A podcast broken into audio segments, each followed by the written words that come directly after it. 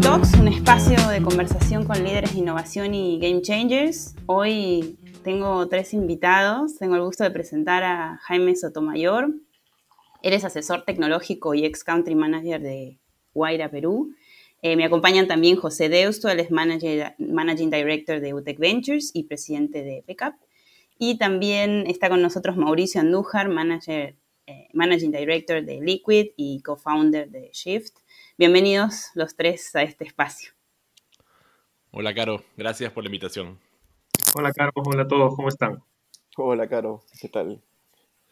Em, bueno, los tres han sido parte eh, del comité organizador de Perú Venture Capital Series que, se llevó a cabo en agosto último.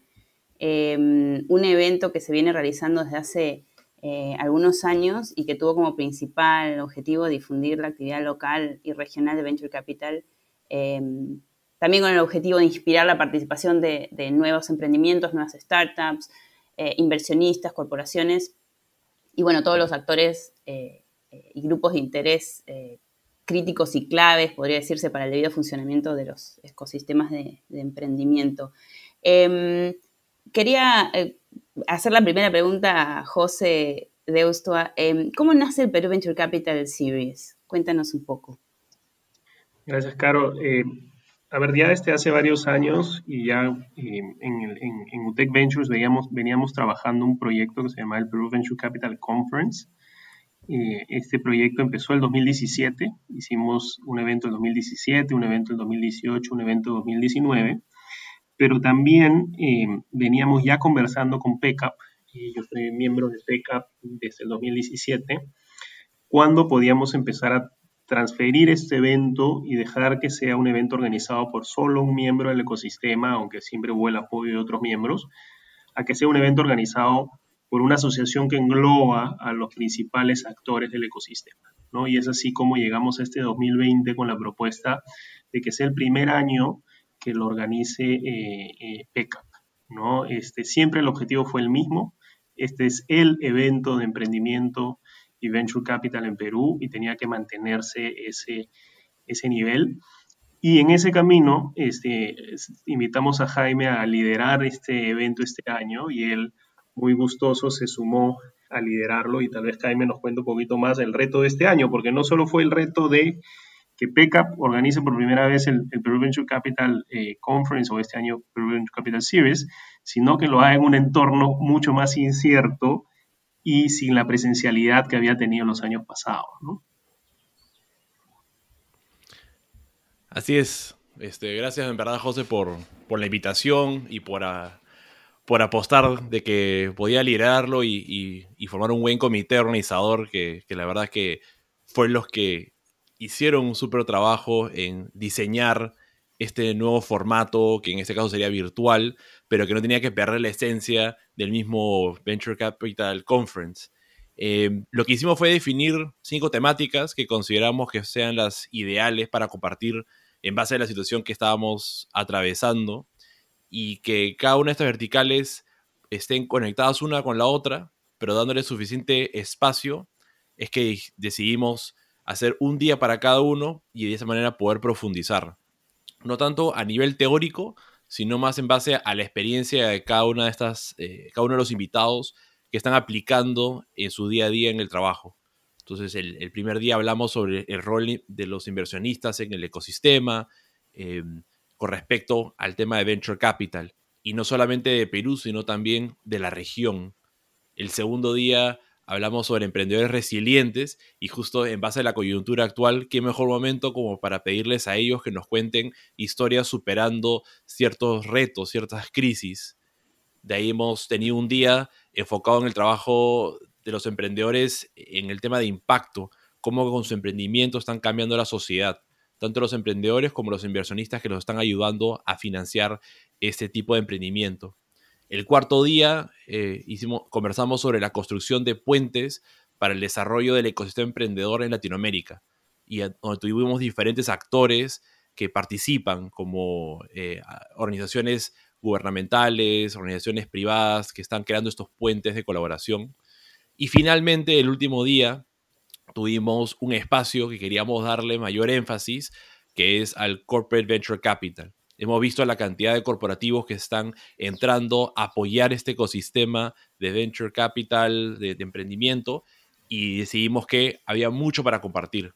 Y ahí es donde Mauricio Andújar, él tomó el liderazgo de ese día y yo creo que nos puedes contar tú, Mauricio, mucho más qué es lo que hicimos ese día. Gracias, este, Jaime. Sí, de hecho, este día en particular el objetivo era poder eh, compartir con, con, la audiencia casos de corporate venturing y de, open innovation. lo que queríamos era en este, que los corporativos peruanos, sobre todo, eh, vean cómo otros corporativos en la región estaban diseñando y desarrollando sus estrategias tanto de inversión como de, este, digamos, de, relaciones eh, estratégicas con, con otros actores, no solamente con, con startups, ¿no?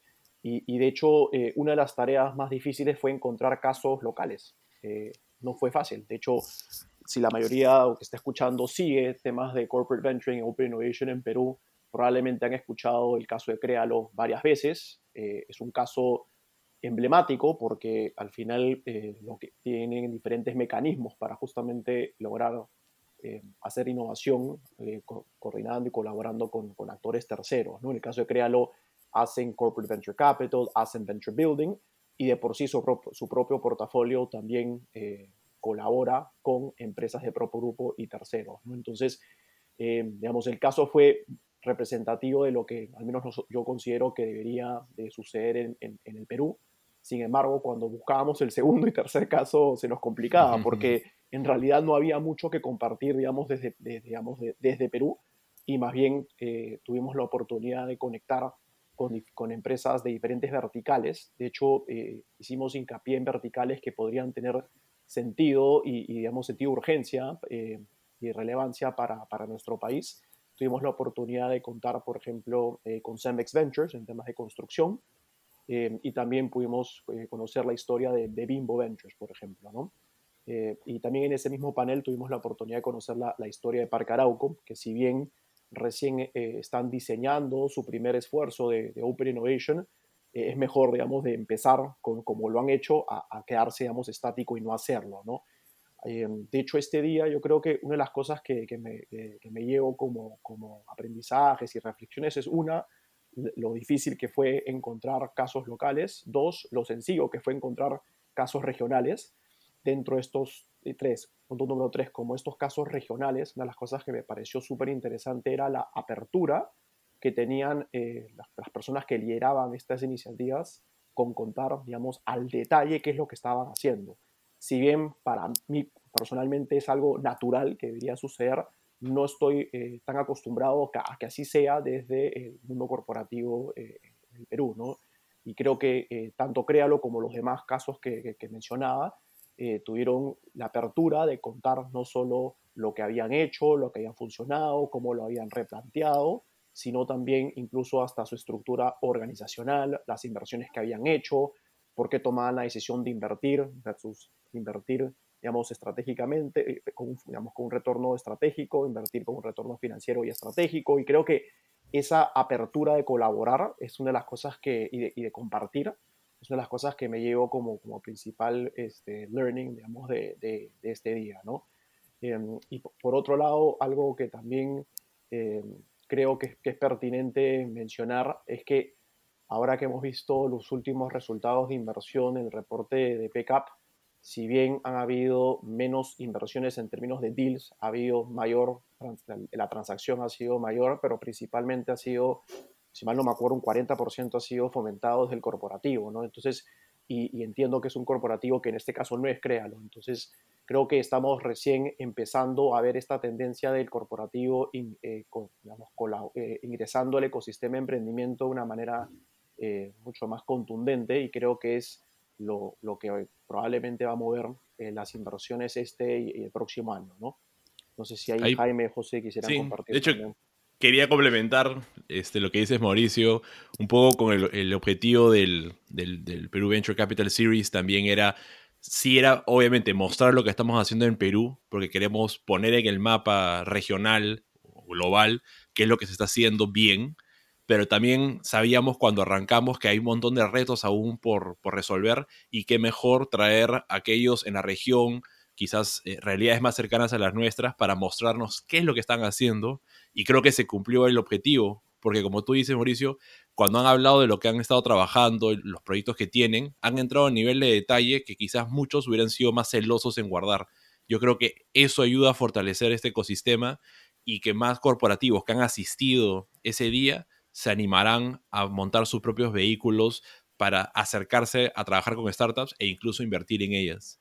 Sí, sobre lo último que mencionas, eh, una de las cosas también a resaltar es que los casos que, compartieron estas diferentes empresas en la región es que cada las personas que compartían su full-time job era eso. Eh, creo que si bien suena bien obvio, no necesariamente eso lo vemos eh, en nuestro país, ¿no? Vemos que se está compartiendo de alguna manera los roles de innovación incremental o innovación adyacente con digamos, eh, Open Innovation e incluso con Corporate Venturing, los esfuerzos, ¿no? Y tal vez es por eso que no, no se avanza necesariamente en ese, en ese camino, ¿no? Porque de alguna manera compites con, con, con las personas que están intentando impulsar estas iniciativas dentro de sus organizaciones también tienen, eh, digamos, su core job, ¿no? Mientras que en las otras eh, organizaciones lo que veíamos es que eran estructuras, vehículos independientes con un equipo independiente, digamos, trabajando específicamente con ese objetivo. Y la verdad, eh, si me permiten sumar, el corporate venturing en Latinoamérica es un tema nuevo, en Perú es mucho más nuevo. lo que vemos con los reportes y que se presentó también en el evento, ¿no? Cómo está en la región el tema de corporate venturing. Perú, al igual que no solo en corporate venturing, sino en venturing en general, este, todavía no, no es uno de los más importantes, pero hay que empezar a tocar este tema desde hoy, ¿no? Y que además nos puede permitir dar esos saltos más rápidos. Y, la mejor manera, y, algo que habíamos visto también en, los eventos de los años pasados, era que vieran que otras empresas de Latinoamérica ya están haciendo cosas para que se animen a, hacerlas, ¿no? Pero todavía hay muchos, muchos temores, siento yo. No sé si a ustedes les queda esa impresión, al menos en el ecosistema peruano, de que hay mucho todavía temor, ¿no?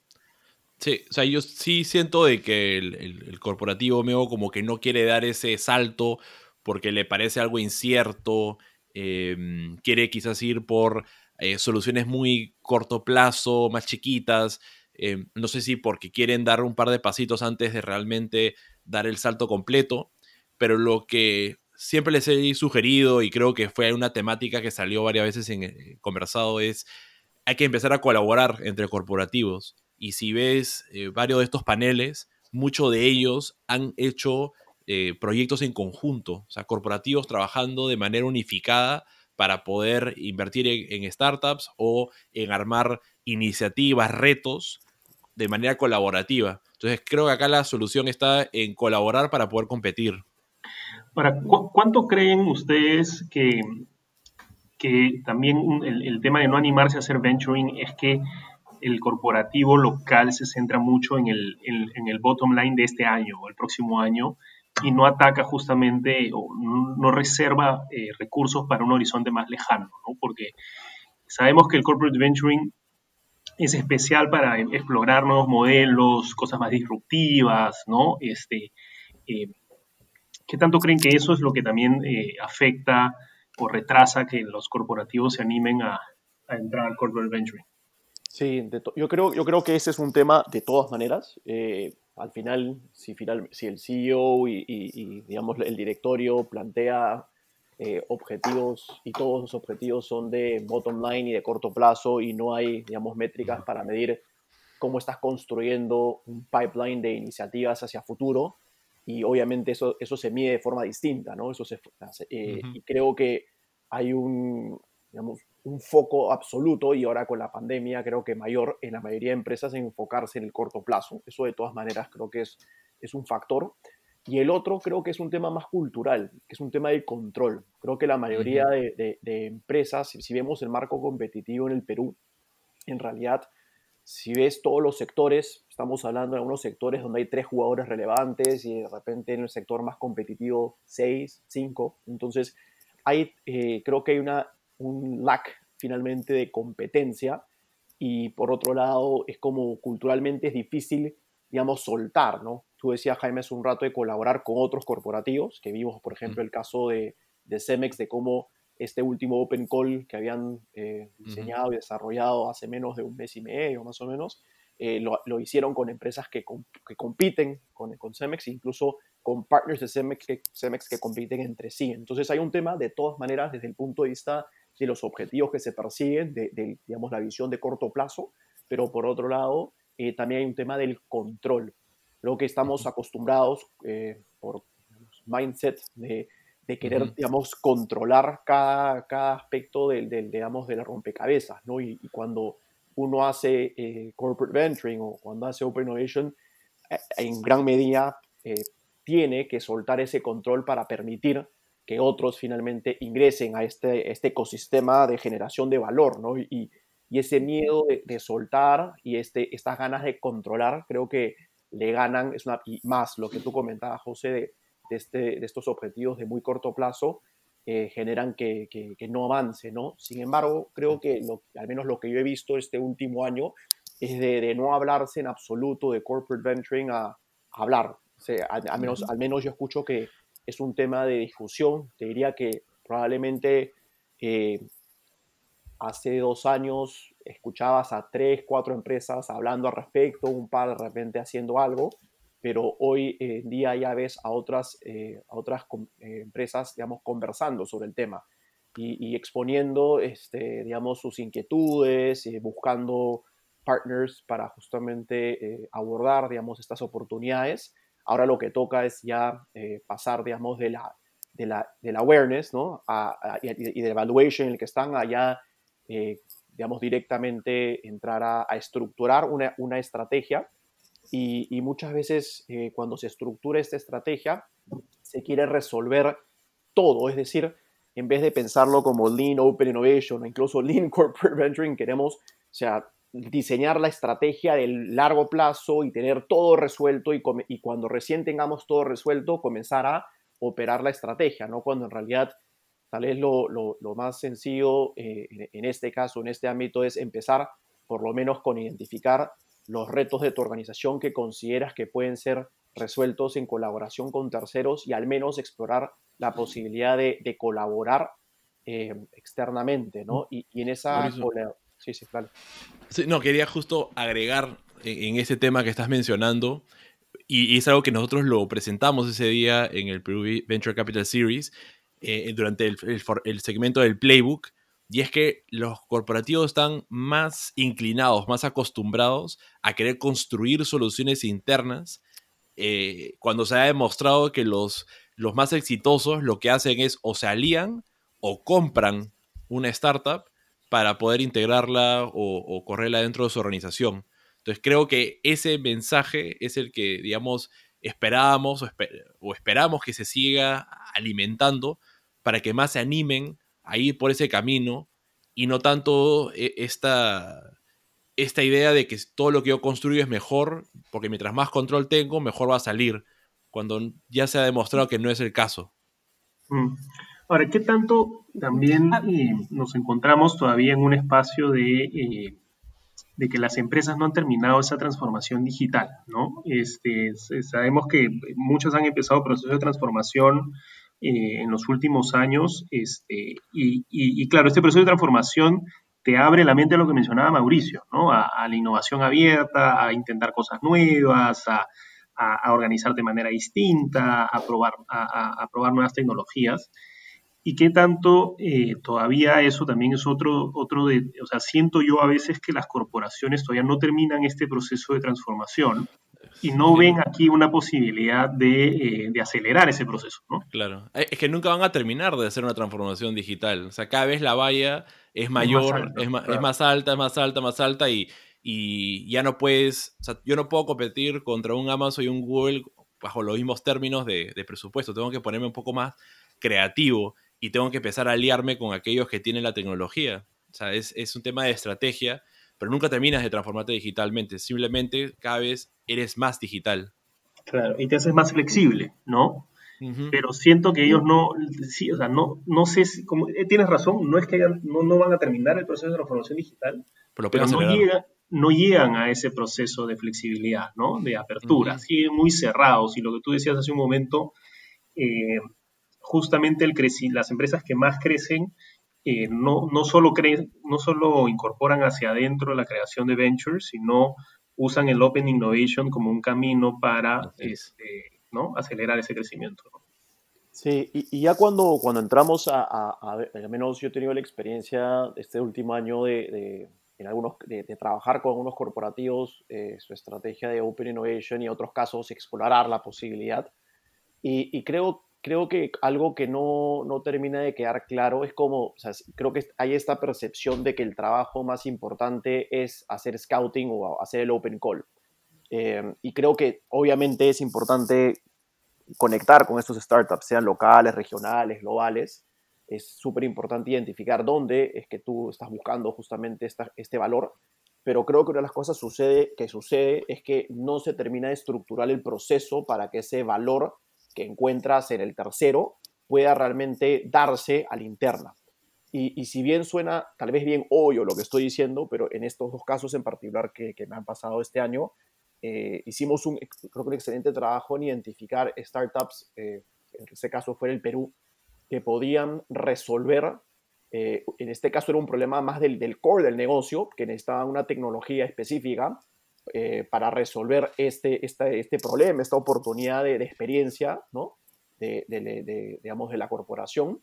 Sin embargo, todo ese trabajo que, digamos, queda frenado porque no hay procesos internos eh, para que este valor que se genera o que se puede generar realmente se genere, o sea, que de verdad se pueda trabajar con el emprendimiento y hay un tema obviamente, digamos, del proceso, de legal, de compras, y creo, y creo, al menos mi percepción está en que la mayoría de, corporativos eh, piensan que el trabajo más complejo es la búsqueda versus realmente diseñar un proceso para que esto de verdad se dé y no se dé una vez, sino que sea algo continuo, ¿no? Porque lo peor que puede pasar es que en el caso, digamos, de Open Innovation enfocado en, Strategic Partnerships, eh, que se haga una primera corrida y que luego quede ahí, ¿no? O sea, porque al final es un modus operandi de la empresa.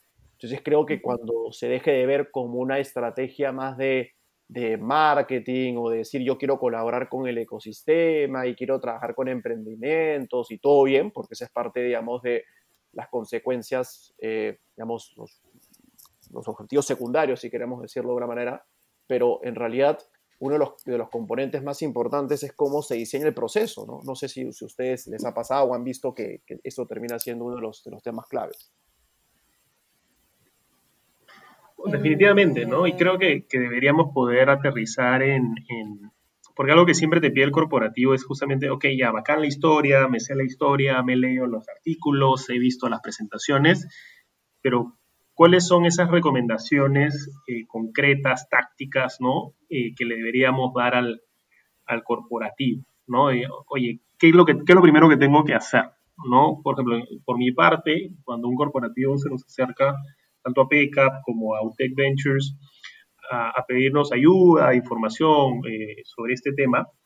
Eh, lo primero es, oye, para mí me queda claro que el CEO tiene que estar involucrado, o sea, tiene que haber una estrategia arriba en la, en la, en la, en la organización, eh, idealmente alineada con el directorio al respecto. Eso para mí es el number one. O sea, si no tienes eso... Y, y, que sea tu sponsor después, cuando estés ejecutando. Correcto, y si no tienes eso, este, es difícil empezar, ¿no? Eh, number two es, oye, ya, muy bien, ya tengo la estrategia, ok, ¿quién la va a ejecutar? ¿no? ¿Quién va a ser esa persona o esas personas que van a ser los champions internos? ¿no? Creo que ese es el segundo, el segundo tema. Podríamos añadir, si quieren, en, el primero, eh, que el esquema de compensación de, los, de la primera línea y del CEO debería estar alineado a estos objetivos también, ¿no? Que es algo que, que Mauricio en algún momento hemos conversado, eh, cómo eh, las empresas que más innovan tienen esquemas de, bonificación para el CEO eh, que, reflejan el crecimiento futuro y no solo el presente, ¿no? Este, pero bueno, ese, es, ese es el number two, ¿no? Y después, este, para mí, que es clave es que tienen que comunicar hacia afuera.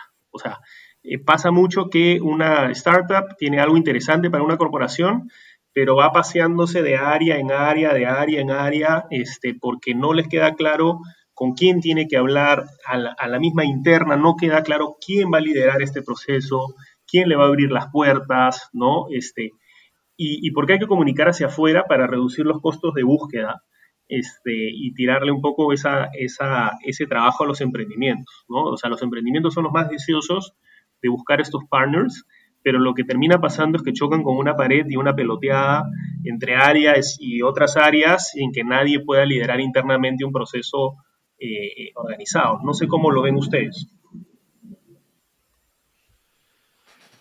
Sí, o sea, por, por, mi lado, eh, comparto, digamos, tus conclusiones. Yo creo que hay un tema claramente de, tener eh, las, los objetivos claros, ¿no? Y, la vez pasada, creo que cuando, cuando conversábamos hace un año de que regresaba de un evento eh, justamente de corporate venturing y una, en una charla alguien mencionaba que la mejor manera de identificar si una empresa está deseando innovar fuera de su core o va a innovar fuera de su core y va a hacer finalmente corporate venturing o, colaborar con el ecosistema de emprendimiento para generar valores, identificar cómo se le paga al CEO, ¿no? Entonces, y literalmente abrió, digamos, este, porque son finalmente empresas que, que, digamos, este, están en la bolsa, entonces tienen que reportar este tipo de información, ¿no? Y cuando ves, está claramente identificado, eh, digamos, la relación entre lo que se le pide, digamos, como directorio al CEO eh, en y si la, finalmente la empresa lo hace o no, ¿no? Porque eh,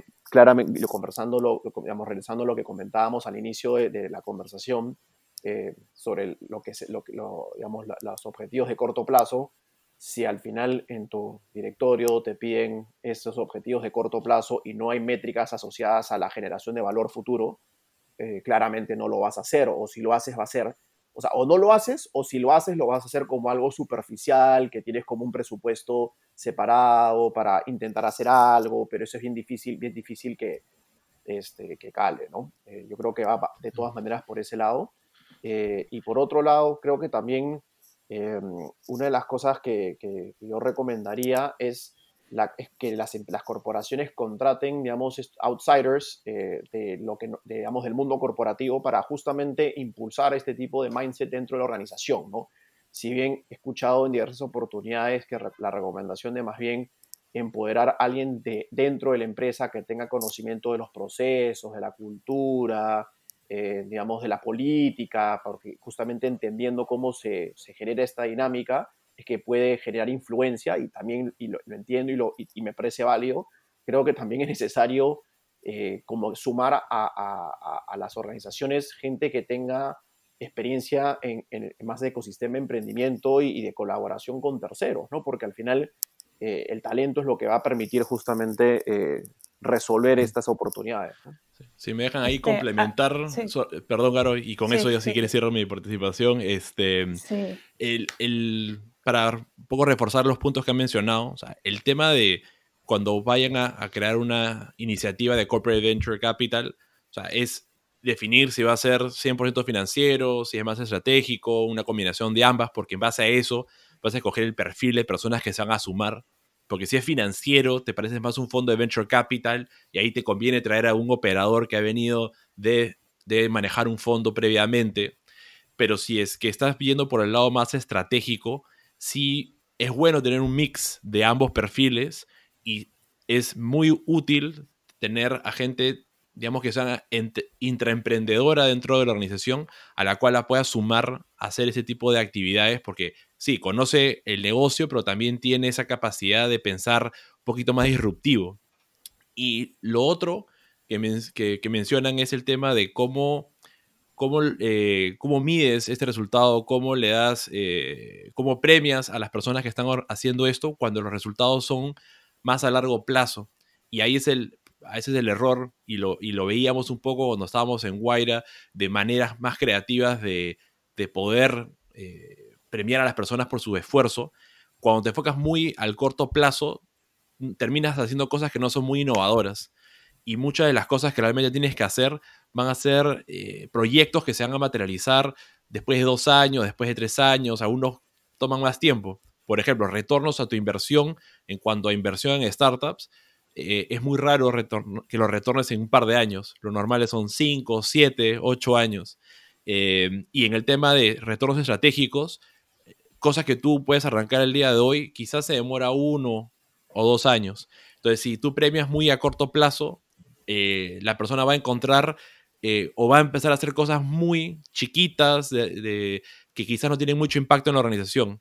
Pero si les, si les premias más por la cantidad de iniciativas o, proyectos más ambiciosos que realmente apuntan a la estrategia de la organización, yo creo que vas a tener mejores resultados. Quizás la persona que lanzó esa iniciativa ya no está en la organización en ese momento, que es lo que a veces sucede, pero su proyecto sí queda y los resultados este, se van a ver a futuro. Entonces, es, muy, es mucho más difícil de la manera como tradicionalmente manejamos el negocio de, trimestre a trimestre. Aquí se tiene que ver con un poquito más largo plazo y premiar a aquellos que eh, arriesgan más.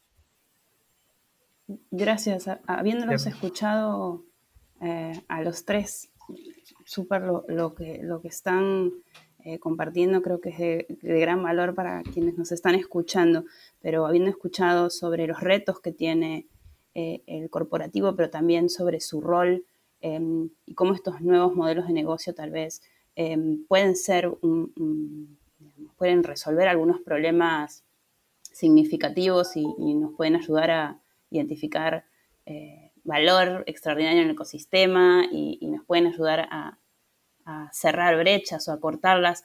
Em, quisiera, para cerrar este, este Shift Talk, em, de ustedes, en una línea y, brevemente, ¿qué más eh, creen debemos hacer em, como ecosistema para fomentar la, innovación abierta y el corporate venture? Si me permites, para mí la palabra ahí clave es colaboración. Colaboración entre, entre, entre corporativos, colaboración este, con startups, con universidades. la, era de que yo hago todo cerrado ya fue. En verdad todo es colaborar para poder competir y estar abiertos a colaborar. Gracias. Sí, para mí pasa por un tema de, eh, muy alineado lo de Jaime, pasa por un tema de cultura.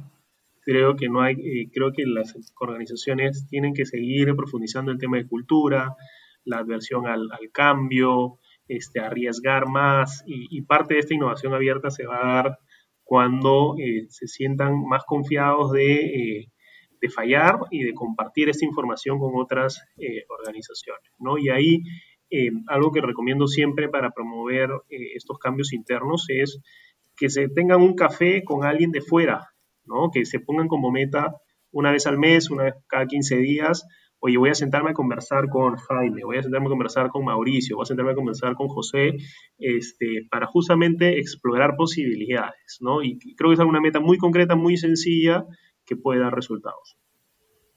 Gracias, José. Mauricio. por, por, mi lado, yo creo, yo creo que hay como dos, mensajes, o sea, dos mensajes claves. ¿no? Lo, lo primero que diría es que las empresas que tienen mejor definido su propósito que sea amplio y específico al mismo tiempo, creo que le da más espacio a que lo que estamos conversando suceda. Yo he visto algunas organizaciones que en los últimos dos años eh, han diseñado su propósito y al tenerlo bien diseñado, eh, a pesar de, no todavía no accionar corporate venturing o open innovation de una manera, digamos, eh, como un proceso claro y, y con método concreto, creo que le da espacio a que esto suceda porque cuando no tienes tu propósito bien definido, va a ser bien difícil que, te alíes o colabores con terceros. Cuando un propósito es amplio y específico, le das espacio a que otros puedan sumarse a tu mandato. Porque cuando un propósito está bien definido es lo suficientemente amplio para que, digamos, de alguna manera no, no, se te haga fácil cumplirlo, ¿no? Que sea que nunca lo vas a poder cumplir. Justamente estás buscando, y ese es tu, digamos, tu, tu, mandato como organización. Eso como primer punto. Y creo que algunas organizaciones ya están haciéndolo y creo que es el primer punto de partida. ¿no? Y, lo segundo es, y, tema además de cultura y, de mindset, yo lo resumiría a saber diferenciar, digamos, qué cosa es access y qué cosa es ownership. Eh, si vemos los modelos de negocio de los startups, nos damos cuenta que los más exitosos lo que te dan es access versus eh, te venden el, producto, el servicio, no te dan acceso a. Entonces ya el día de hoy, si lo ves desde el punto de vista del consumidor, las personas quieren acceso a ese producto, ese servicio y no necesariamente el ownership al mismo. Y creo que lo mismo pasa desde el punto de vista de talento. Si bien todas las organizaciones buscamos tener el mejor talento posible dentro de, también, creo que también hay que buscar eh, tener acceso al mejor talento. Eh, y el mejor talento es imposible que lo tengas tú siempre. Eso es algo que creo que suena tal vez de repente un poco drástico, pero creo que hay que aceptarlo. O sea, es imposible que cual sea el tamaño de tu organización, seas el banco más grande, la aseguradora más grande, la empresa de consumo masivo más grande o del Perú, de la región o del mundo incluso, eh, puedes tener muy buen talento, pero jamás vas a poder tener al mejor talento para todo. Y creo que cuando entendamos que tenemos que ver el talento desde un punto de vista más de acceso, de cómo puedo trabajar con ese talento fuera de mi organización versus tenerlo, digamos, en mi espacio o en mi jurisdicción de alguna manera, eh, creo que podemos dar un salto eh, importante, ¿no? Em, y, lo, y, lo, último es que si, bien todavía estamos recién en, en, en, pañales y recién estamos iniciando con este, con este proceso y este cambio, creería que, y en algún momento leí este concepto del, eh, del, digamos, de gradually and then suddenly, ¿no? Creo que estamos yendo, digamos, poquito a poquito, vemos que las empresas comienzan a hablar del tema, algunas se animan a colaborar con startups, otras ya vemos que han creado, digamos, eh, una estructura independiente para poder colaborar y finalmente invertir, ¿no? Eh, yo creo que esto es algo que se va a dar sí o sí. No sé si va a ser el próximo año, el subsiguiente, pero de, alguna manera estamos por este proceso del gradually y en un momento vendrá el suddenly, ese cambio que así eh, finalmente será el modus operandi de las empresas que quieran competir hacia, hacia futuro. Gracias, gracias Mauricio.